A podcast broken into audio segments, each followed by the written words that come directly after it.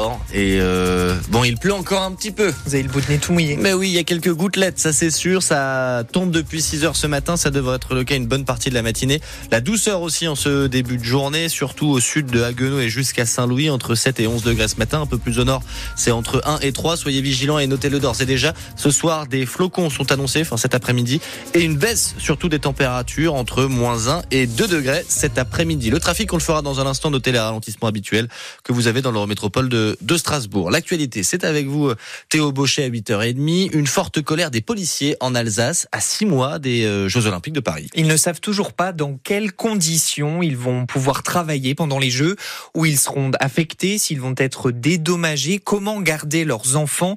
Tout ce flou les inquiète à l'approche d'un événement planétaire qui va fortement les mobiliser. Plusieurs collègues en Alsace vont d'ailleurs se rendre en région parisienne, mais ils seront au rendez-vous de l'événement au prix tout de même d'une lourde fatigue, comme le souligne Christophe Rouillère du syndicat Alliance Police dans le Grand Est. Alors ils sont prêts à l'assumer, bien entendu. Euh, maintenant, euh, ils veulent savoir et pouvoir prévoir surtout. Euh, depuis 2018, on n'arrête pas effectivement, et même avant euh, l'attentat de 2018 à Strasbourg, euh, ensuite euh, les gilets jaunes, les lycéens, les émeutes, etc. On, on, a subi sans arrêt des sollicitations. On a été vraiment suremployés et nos collègues sont fatigués et ça peut être dangereux sur les interventions. cette fatigue accentuée avec de nombreuses heures supplémentaires réalisées. Euh, d'ailleurs, à ce titre, on demande à ce qu'il soit euh, qu'il soit payé parce que euh, elle commence à vraiment être défiscalisée, elle commence vraiment à, générer de nouveau en nombre. donc nos, nos, nos collègues sont vraiment fatigués, et ça peut être un danger. Dès cette nuit, il y a eu plusieurs débrayages devant des commissariats en Alsace. Dans une heure, au pont de l'Europe à Strasbourg, mobilisation des, policiers également.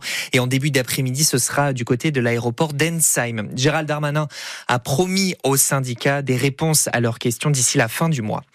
Un escroc présumé est jugé pour abus de confiance ce matin au tribunal de Saverne. 5 millions d'euros de préjudice pour une dizaine de victimes de cet ancien gérant d'une société de placement financier basée à Einsheim.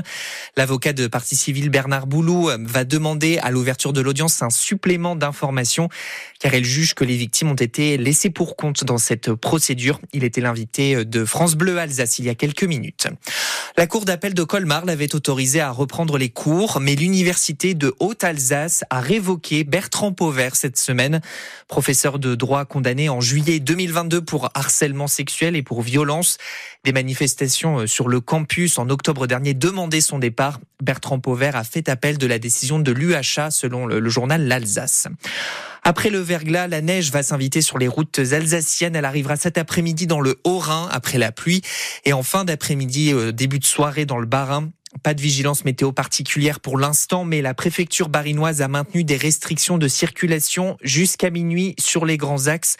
Elles concernent les poids lourds de plus de 7 tonnes 5 avec une vitesse réduite de 20 km heure et une interdiction de dépasser d'autres camions.